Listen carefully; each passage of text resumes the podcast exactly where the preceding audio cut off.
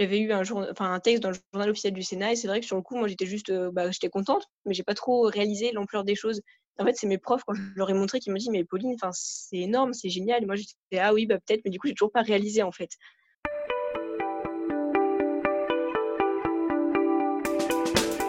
Bienvenue dans Chronique, un podcast où je pars à la rencontre de personnes atteintes de pathologies chroniques et qui sont à l'origine d'initiatives extraordinaires. Je m'appelle Clément et je suis le créateur de Seuil, une application de mise en relation entre personnes atteintes d'une pathologie et d'un média qui libère la parole autour de ces sujets bien souvent trop tabous. Pour plus d'informations, rendez-vous sur notre site web sunap.fr, s u n a 2 p.fr ou bien directement sur nos réseaux sociaux. Bonne écoute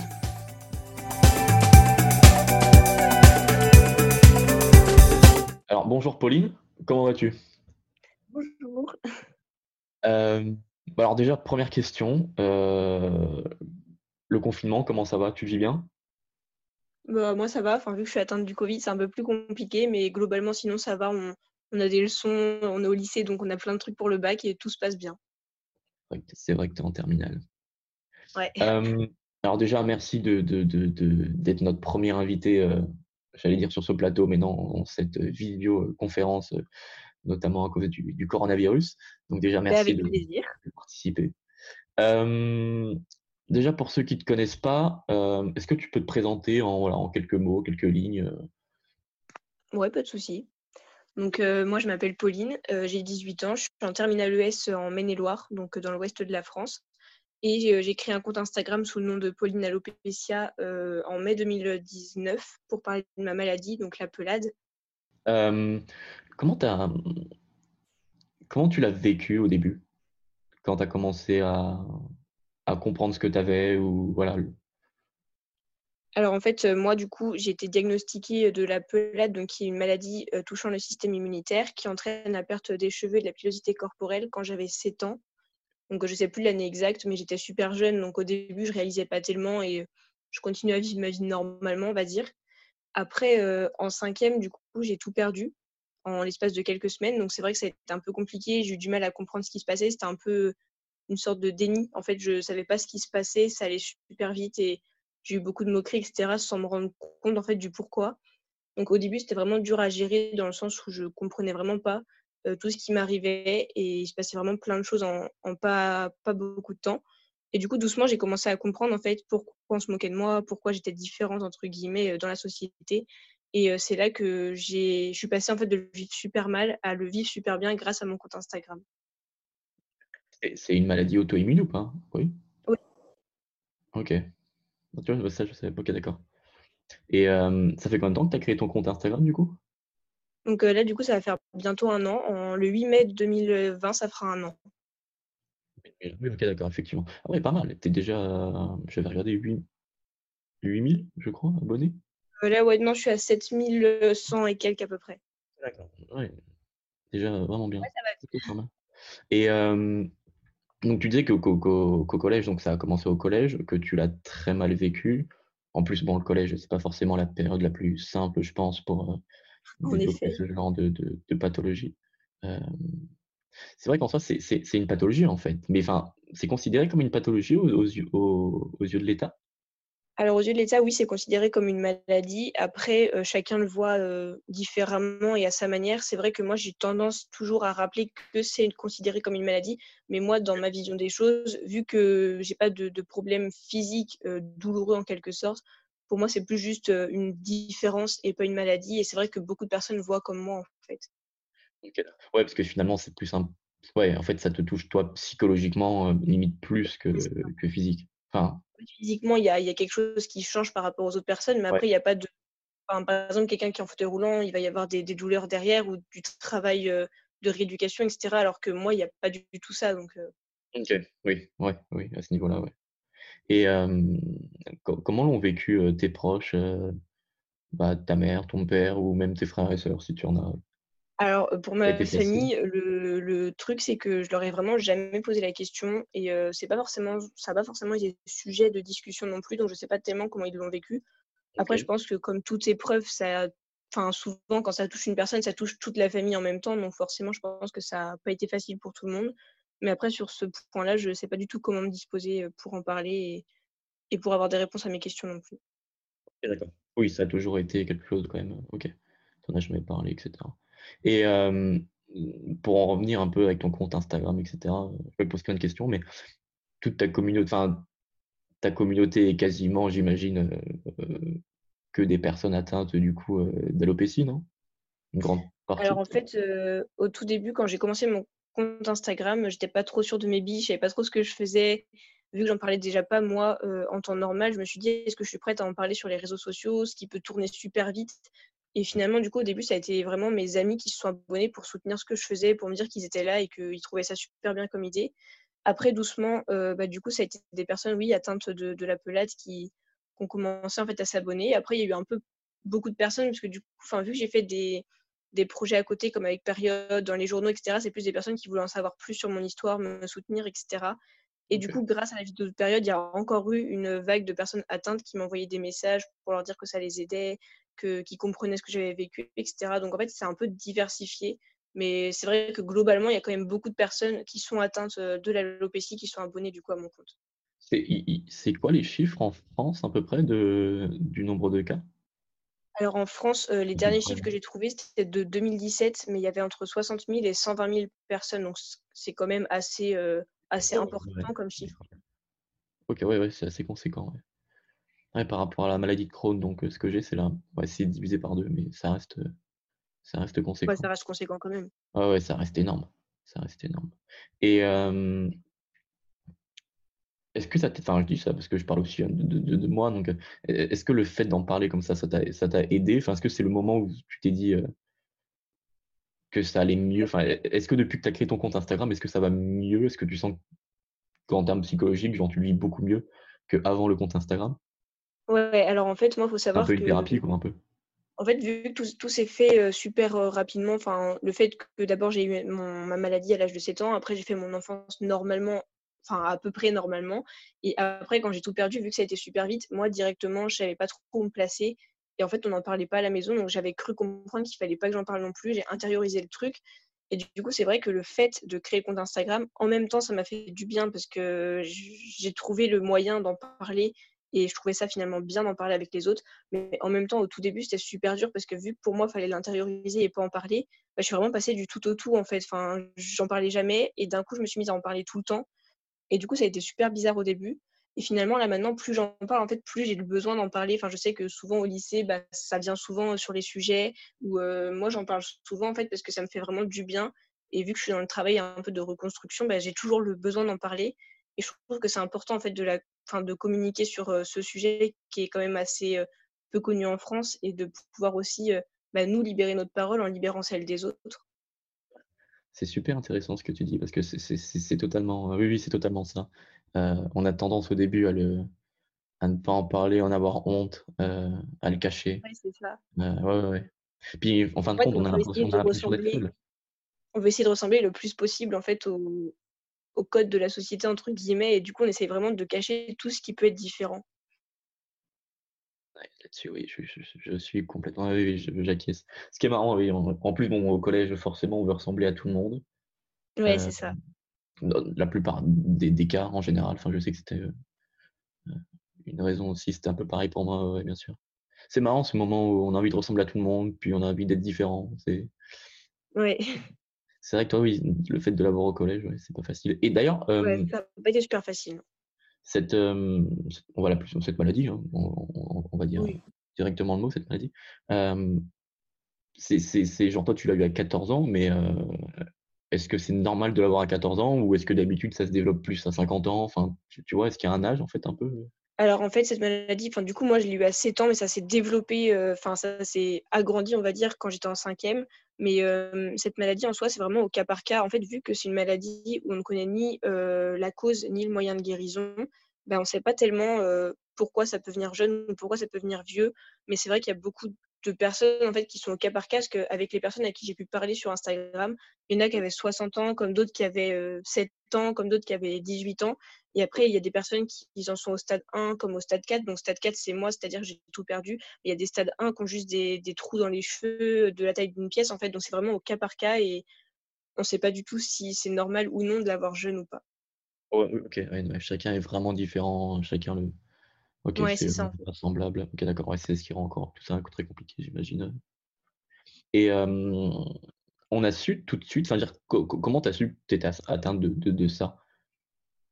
Alors, moi, du coup, c'était quand je me coiffais un matin, je me suis rendu compte que j'avais des trous à l'arrière de mon crâne où j'avais plus de cheveux, en fait, mais c'était caché par mes autres cheveux qui étaient assez épais et qui cachaient les trous, donc je l'avais pas forcément vu tout, de suite.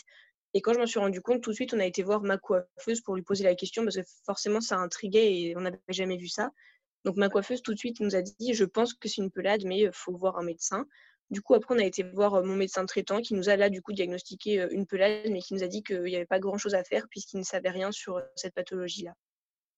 Et tu as essayé d'aller voir d'autres, peut-être spécialistes ou je ne ouais, ou je sais pas. Alors, en fait, moi, du coup, j'ai eu une période, donc pas forcément quand j'avais 7 ans. Quand j'avais 7 ans, on a laissé comme ça puisque ça ne se développait pas. Mais du coup, quand j'étais en cinquième, vu que j'ai tout perdu assez rapidement, je me souviens qu'on avait été voir plusieurs médecins dans différentes grandes villes, qu'on été voir des dermatologues, mais en fait, j'ai très très peu de souvenirs de cette période parce que ça, enfin moi, vu que je voulais pas en parler et vu que j'acceptais pas le fait d'être changé entre guillemets, d'avoir changé de visage, je détestais aller voir les médecins et du coup, j'ai décidé de tout arrêter et depuis, je vois plus aucun médecin pour ma maladie, enfin ni de chercheur, ni de dermatologue, ni personne et du coup, j'ai vraiment banni cette enfin, cette période de mon cerveau. Donc, j'ai aucun souvenir de quel médecin j'ai pu voir, quel spécialiste et de quoi nous avons parlé. Enfin, c'est vraiment. Enfin, c'est parti autre part pour moi et j'ai coupé sur. Enfin, j'ai fait une coupure sur cette partie de ma vie parce que c'était vraiment pas la meilleure des solutions pour moi. Ouais. Oui, puis maintenant que tu le vis, comme tu le dis bien, en fait, enfin, oui, tu le vis bien. Ouais. Donc, tu n'as pas peur d'en parler, de le montrer, de, de, dire, de dire les choses, etc. J'en suis fière même. Ouais, bah ouais, ouais, mais as, oui, tu as totalement raison. Bah, puis en plus, c'est ce qui est bien, c'est que ça t'aide toi et ça t'aide les autres, sur Instagram ou même qui voient tes vidéos. Là, j'ai vu que tu avais notamment tourné avec une, vidéo sur des clics, etc. Que tu avais notamment sur le plateau TV de Ça commence aujourd'hui. Bon, c'est pas encore. Mais ouais, ouais, bien sûr. Puis même France 3 Régions, je crois que tu étais passé, tu as eu un article, j'ai lu aussi. Ouais, j'ai eu un article, ouais. France 3, France 2, France 3, hein, je crois. France 3, ouais. France 3, ouais. Oui, donc du coup, ça aide pas mal de monde. Et alors, du coup, j'ai appris un truc, ça je ne savais pas du tout on a lu du coup avec toute l'équipe Sun en fait que finalement tu avais envoyé euh, en 2019, tu me dis si je me trompe, hein, une lettre au ministre de la Santé euh, pour parler du fait que les perruques n'étaient pas du, tout remboursées. Donc une perruque ça coûte à peu près, je crois que c'est ce que tu dis en interview, 1300 euros à peu près. Après j'imagine qu'il y a plusieurs prix, mais... Euh je vais te couper pour t'expliquer juste la situation. En gros, moi, avant, j'ai toujours pris des perruques à 699 euros. Donc, vu qu'elles étaient inférieures à 700 euros, il y avait 250 euros de remboursés par la Sécu et la mutuelle se chargeait du reste parce que bah, la mutuelle de mes parents, du coup, se chargeait du reste. Mais en avril 2019, il y a eu une nouvelle loi qui a fait les gros titres dans les journaux perruques 100% remboursées. Sauf qu'en fait, cette loi était pour les personnes atteintes de cancer et pour nous, déjà, ça n'était pas du tout 100% remboursé, mais en plus de ça, c'était même réduit. En fait, il y a eu de nouvelles lois enfin, personne n'en a entendu parler. Mais moi, j'ai appris que du coup, maintenant, au-dessus de 700 euros, en fait, les perruques n'étaient pas du tout prises en charge. Donc après ça, euh, moi, je l'ai vérifié et c'est comme ça que je l'ai su. Mais pour beaucoup euh, de personnes me disant qu'elles avaient acheté des perruques à 900 euros, elles avaient eu une aide de remboursement. Donc là, du coup, c'est vrai que ça m'a un peu rendu euh, bah, ahuri de savoir que moi, j'avais pas eu le droit et que d'autres avaient eu le droit. Donc à ce moment-là, bah, vu qu'on a dû payer une perruque à 1300 euros plein, enfin, plein frais, j'ai décidé du coup avec l'aide de mes professeurs de rédiger une lettre pour la ministre de la Santé, du coup anciennement Agnès Buzyn, parce que forcément j'étais un peu outrée d'infliger ce prix-là à mes parents et en même temps outrée de savoir que vivant avec cette maladie, sur une durée indéterminée, c'était un peu horrible de pouvoir, enfin de devoir mettre ce prix-là. Et du coup j'ai rédigé cette lettre-là et qui a eu quand même une conséquence pour l'instant. j'ai appris il y a du coup quelques mois que le Sénat, enfin, il y avait eu un, texte décrit au journal officiel du Sénat concernant ma lettre, du coup. C'est incroyable. C'est incroyable. On a toujours l'impression que, ouais, on a toujours l'impression que c'est que c'est qu'une lettre de, enfin, je sais pas, peut-être que tu l'as pas pensé, mais mmh, moi j'aurais tendance à penser que pourquoi faire une lettre, tu vois, en mode euh, ils, ne, la liront jamais ou tu sais ça n'ira jamais jusqu'au Sénat ou jusqu'à Agnès Buzyn. Bon, à l'époque, Agnès Buzyn. En fait, euh, moi beaucoup, enfin quand j'ai eu l'idée de le faire, beaucoup m'ont découragé en me disant mais Pauline, tu sais, tu t'acharnes parce que j'ai passé quand même euh, une bonne quinzaine d'heures.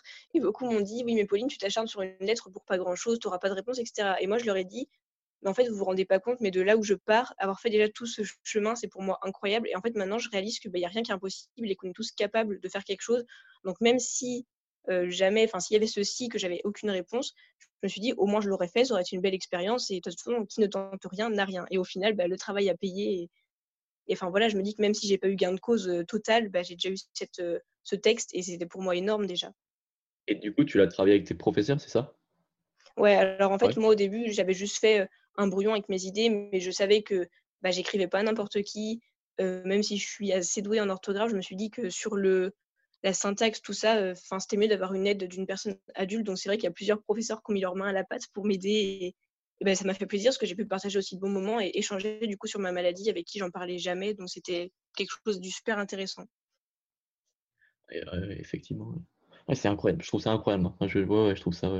Et tu as eu une. Est-ce que derrière, on t'a répondu? Enfin, on t'a répondu. Tu as vu du coup que dans le journal du Sénat, etc., ta lettre avait été, avait été prise en compte, etc. Mais est-ce que derrière, tu as eu, je sais pas, genre un appel ou quelque chose, tu sais Alors, pour le moment, non, j'ai rien eu. Après, c'est vrai que tout s'est passé juste au moment où Agnès Buzyn, du coup, a, a quitté ses fonctions de première ministre. Donc, je me dis que peut-être après le Covid, soit moi, je les relancerai, ou soit peut-être que j'aurai une réponse, mais Enfin, je sais que ça peut prendre du temps, qu'ils ont beaucoup de courriers analysés. Puis vu que là, du coup, il y a le virus, bah, je pense que ça passe un peu à la trappe, mais pourquoi pas les relancer après, ouais.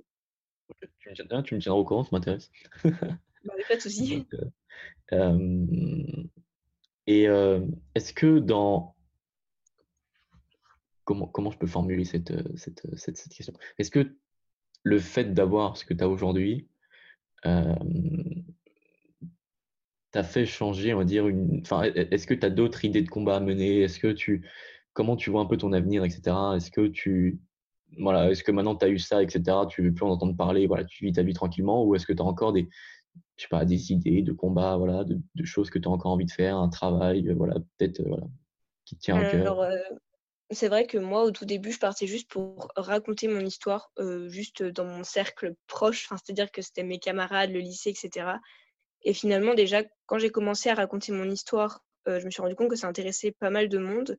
Et moi, du coup, j'ai aussi voulu aller plus loin et aller au-delà de raconter mon histoire parce que je me suis vraiment accrochée à la cause. Et bah, du coup, c'est pour ça qu'il y a eu toutes les périodes, enfin, toutes les vidéos, du coup, chez Période, ça commence aujourd'hui, tout ça, parce qu'en fait, ça m'a vraiment touchée. J'ai vraiment eu envie de porter ma parole plus haut pour essayer de faire bouger les choses. Donc, bah, déjà, de ce point-là, j'ai été plus loin que raconter simplement mon histoire. Et mmh. finalement, maintenant, même si j'aime pas me projeter dans l'avenir trop loin, parce que bah, je préfère me, caler au jour le jour et, et je me lance un peu dans l'inconnu. Donc pour l'instant, je continue ma vie normale, c'est-à-dire aller au lycée, tout ça, mais j'aimerais quand même beaucoup bah, pouvoir aller plus loin dans ce combat-là, chercher de nouvelles choses à, faire. Et je pense qu'il y a toujours en fait de, nouvelles choses à appliquer. Puisque quand on commence avec une chose, on se dit, ah, mais on pourrait faire ça aussi, on pourrait faire ça, et ça m'ouvre plein de portes. Et j'essaye même de, globaliser un peu mon combat sur le body positivisme, mais pas seulement sur ma maladie à moi, parce que je pense que ce que je dis moi, ça peut toucher d'autres personnes qui n'ont pas forcément les mêmes symptômes en fait. Ah, complètement. Oui, complètement. Oui, bah, puis toi, c'est vraiment pour le coup une maladie très psychologique? Pour le coup. Oui, c'est ça. Euh, donc forcément, ça peut toucher euh, ouais, un paquet de monde. Puis en plus, tout, j'ai envie de dire, toute maladie touche euh, la psychologie. Oui, c'est ça. Puis surtout que moi, au début, enfin, je voulais vraiment parler sur ma maladie, le concret, etc. Finalement, je me suis rendu compte que bah, le fait de créer ce compte Instagram, ça m'avait donné une force, un sourire, de la positivité, tout ça. Et maintenant, c'est aussi ce que je veux faire ressortir pour montrer que finalement, même si on passe par les plus dures épreuves de la vie, on peut réussir à s'en sortir. Et je me dis qu'avec ma positivité, mon sourire, tout ça, ça peut aider pas mal de personnes, qu'elles aient une maladie ou non, juste en ayant vécu des choses dans leur vie, on peut se relever. En fait, j'ai envie de faire passer ce genre de message et juste donner du, du soleil à tout le monde, en fait. Du sun. Ouais. Ah oui, complètement. Non, c'est c'est Et du coup, tu, tu, tu, disais au début de, du podcast là que, que tu étais atteinte du coup du, du coronavirus, enfin du Covid-19.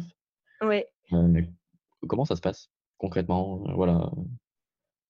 Tu as eu quoi comme symptômes Comment tu sais déjà que tu l'as Et ah. Alors moi, du coup, je l'ai su par une forte poussée de fièvre et une toux. après, bah, forcément, du coup, j'ai été au centre Covid-19 où ils m'ont dit que c'était les symptômes du coronavirus. Donc, j'ai eu 15 jours de. Enfin, là, je suis encore du coup sur les 15 jours de repos dans ma chambre. Et c'est vrai que psychologiquement, c'est pas forcément tous les jours facile parce qu'on est un peu coupé de tout. Enfin, déjà que le confinement en temps normal, on est un peu coupé de tout. Donc là, c'est encore plus généralisé. Mais après, ouais, les symptômes physiques, c'est plus compliqué parce que c'est beaucoup, beaucoup de fatigue et de faiblesse. Et puis, il y a tout ce qui est essoufflement, saignement de nez, tremblements, etc., qui sont vraiment durs à gérer et qui sont hyper fatigants parce que le corps, en plus de lutter, bah, ne dort pas. Donc, c'est vraiment super fatigant. Mais bien sûr, tout ça, rien n'est lié à la pelade. Enfin, il n'y a pas de. C'est vraiment. Non, je pense pas que je pense pas que rien n'est lié. Après, peut-être aussi dans le sens où vu que c'est une maladie auto-immune et que mon système immunitaire est plus fragile, peut-être que ça empêche le virus de partir plus facilement. Mais après, je pense pas qu'il y ait une liaison quelconque. Et là, ça fait combien de temps que tu dis que tu es confiné, enfin, es confiné à cause du Covid? Alors là, ça fait une semaine et du coup, il me reste encore une semaine. Ouais, oui, c'est 15 jours. Hein. Ouais, 14. Ouais, 14, 15. Ok. Du coup, comment ça se passe avec ta famille, etc. Enfin, c'est pas trop compliqué. Bah, du coup, vu que, vu que moi je suis dans ma chambre, il n'y a pas tellement de contact. Donc après, soit on parle par message ou soit bah, je crie à ma porte. Enfin, on essaye de communiquer comme on peut à travers les murs. Euh, du coup, pour manger, après, on pose mon plateau bah, devant ma porte et puis je mange dans ma chambre. Mais franchement, tout se passe bien et puis on désinfecte bien la maison. Enfin, on suit les règles des médecins et tout se passe super bien. Tout se passe bien, etc. Ok. Ok, donc à ce niveau-là, ça va. Tu vis plus en campagne ou en ville? Euh, bah, ça dépend ce qu'on appelle par campagne. Enfin, moi, je veux dire, il y a 4000 habitants là où j'habite. Mais euh, enfin, pour moi, du coup, c'est la campagne quand même. Tant que tu vis pas dans un 14 mètres carrés, ça Non, non, non, j'ai une maison quand même. ça va. Euh, et du coup, donc attends, au début, tu disais, donc, tu disais que tu étais en terminale du coup ES, e si je ne me trompe pas. au vu là de, de, de, comment le coronavirus avance, de, des annonces du gouvernement, etc. Donc, bah, on, l'a tous vu, hein, que Édouard Philippe et Jean-Michel Blanquer, du coup, annonçaient que le, bah, du coup, que le baccalauréat euh, se ferait notamment en contrôle euh, ouais. Toi, ça te. Enfin, t'en penses quoi hein, Genre, c'est en mode yes, c'est cool, euh, on, ça t'arrange ou c'est plutôt en mode. ou en mode pourquoi ils font ça, quoi? Bah, moi, en fait, euh, je me suis toujours dit que dans tous les cas, vu que c'était imposé, il fallait pas forcément qu'on donne son avis, dans le sens où c'était comme ça, donc qu'on soit déçu ou heureux, euh, ça devait se passer comme ça. Après, c'est vrai que moi, j'ai les points positifs, les points négatifs, donc j'ai fait un petit peu un tri. Je me suis dit, bah, point positif, on n'aura pas le stress de fin d'année du bac, donc on pourra profiter de notre fin d'année terminale. Et en plus de ça, vu que les cours pendant le confinement, c'est pas forcément euh, la meilleure des solutions, en plus que j'ai eu le virus, donc j'ai pas forcément suivi mes cours, je me dis que j'aurais pas ce stress à la fin d'année, c'est super chouette. Après, forcément, il y a aussi les points négatifs bah, du fait que forcément tous les lycées ne notent pas de la même façon. Même dans les classes, au sein d'un lycée, on n'a pas tous les, profs qui ont exercé le même nombre d'années qui notent de la même façon. Donc forcément, ça fait un peu une injustice, on va dire. Mais en même temps, je me dis que toutes les personnes qui ne travaillent jamais toute l'année et qui arrivent à avoir leur bac mention bien, alors que ceux qui s'acharnent et l'ont que mention assez bien, bah, au moins ça leur fait un bon coup de pied aux fesses. Et puis, bah, tant mieux pour ceux qui ont travaillé toute l'année. C'est pas faux et tu te diriges, rien à voir avec ce, podcast, mais c'est pas grave, mais euh, tu te diriges en, quoi après? Tu as une idée? Euh, Moi, du coup, j'ai la chance de ne pas être embêtée avec Parcoursup parce que j'ai passé des concours en mars et j'ai su euh, que j'étais prise du coup dans mon école. donc, je vais en école de design à Rennes pour faire architecte d'intérieur plus tard. Cool, ok. Ah ouais, ah ouais d'accord, ouais, ouais, donc toi, pour le coup, tu sais que tu as déjà ton bac et que tu as déjà ton école. Quoi. Voilà, donc moi, je suis tranquille. C'est quand Parcoursup? Question bête, mais c'est quand? Bah, en fait, moi, du coup, vu que j'ai fait mon concours en mars, j'avais déjà rempli tous mes vœux, donc j'ai quand même passé beaucoup d'heures pour pas grand-chose, mais tant pis. je sais que les vœux, la confirmation des vœux, c'était le 2 avril, et du coup, après, les résultats, je sais pas du tout c'est quand, parce que bah, je m'en occupe pas, et ça fait du stress en moi. 2 avril, et là, on est le 7. Ah, ok, d'accord, ouais, ouais. Oui, oui, ouais, donc c'est dans ces prochaines, euh, prochaines semaines. Euh. Ouais, c'est ça. Ok, d'accord. Ouais, donc au final, point, point positif et point négatif. Oui, il n'y a pas vraiment de. De toute façon, on n'a pas vraiment le choix de le faire. Hein. Je pense que c'est quand même. Oui, voilà, c'est ça en fait. Donc je me dis que, enfin, tous ceux qui, que je vois qui râlent sur les réseaux, je suis en mode, mais dans tous les cas, avec ta beau râler, ça changera rien. Donc euh, autant voir encore le côté positif des choses et euh, avancer, c'est tout. Je suis bien d'accord avec ça. C'est bête, j'ai pas eu ça moi mon bac. Je l'ai passé normalement. enfin, tant mieux, j'ai envie de te dire, moi, il n'y avait pas d'épidémie. Donc c'est pas plus mal. Oui. Euh... eh je t'ai posé à peu près toutes les questions que je voulais. c'est bien, ça a été très concis, mais c'est vraiment ce que je voulais entendre, ou voilà, ce que tu avais de ton avis, etc. C'était super, vraiment super bah, intéressant. merci. que ce soit autant avec ta lettre, encore une fois, je leur dis, mais ça m'impressionne parce que c'est juste génial. Tout le monde t'a découragé, mais tu leur as dit non. Bah, c'est vrai que je réalise pas du tout ce qui s'est passé. Enfin, ça a Mais été super vite et quand j'ai reçu enfin, en fait, du coup, j'ai j'ai su, par mail que j'avais eu un jour enfin, un texte dans le journal officiel du Sénat et c'est vrai que sur le coup, moi, j'étais juste, heu, bah, j'étais contente, mais j'ai pas trop réalisé l'ampleur des choses. En fait, c'est mes profs, quand je leur ai montré, qui m'ont dit: «Mais Pauline, c'est énorme, c'est génial» et moi, j'étais: «Ah oui, bah, peut-être», mais du coup, j'ai toujours pas réalisé, en fait. ah ouais, non, mais c'est non, c'est un moi, je oui, je quand quand je ne sais plus qui dans l'équipe me l'a dit, mais j'étais en mode: «Ah ouais? D'accord». Ouais. Effectivement, c'est pas mal. Hem, est-ce que tu aurais un petit mot? Heu, c'est ce qu'on fait à peu près dans tout enfin là, c'est pour les podcasts, mais c'est ce qu'on fait notamment avec nos vidéos et cetera, dans nos articles. Heu, un petit mot pour la fin, pour conclure un peu, là, tu peux dire ce que tu veux, c'est, libre. Et beh, moi, j'ai envie de dire à toutes les personnes qui peuvent avoir du mal à avancer dans leur vie que rien n'est impossible, que finalement, même en partant de plus bas, du plus bas possible qu'on peut imaginer, on est tous capables de faire de belles choses. Il faut juste en donner les moyens, la volonté et surtout vivre sa vie pour soi parce que ça mérite d'être vécu et que sur terre, il y a 7 000 000 d'hommes, mais les 7 000 000 d'hommes qui sont, heu, ne t'équivaut pas et qu'il faut avancer peu importe la vie des autres. J'aurais pas dit mieux. Et ben, en tout cas, merci beaucoup. Hem, merci à toi, merci encore et puis, bah, continue sur cette voie-là, hein et puis Beh, bonne merci beaucoup pour, et pour merci à toi études. surtout. Puis bonne chance pour tes études et bonne chance pour la suite et voilà. Merci. merci beaucoup.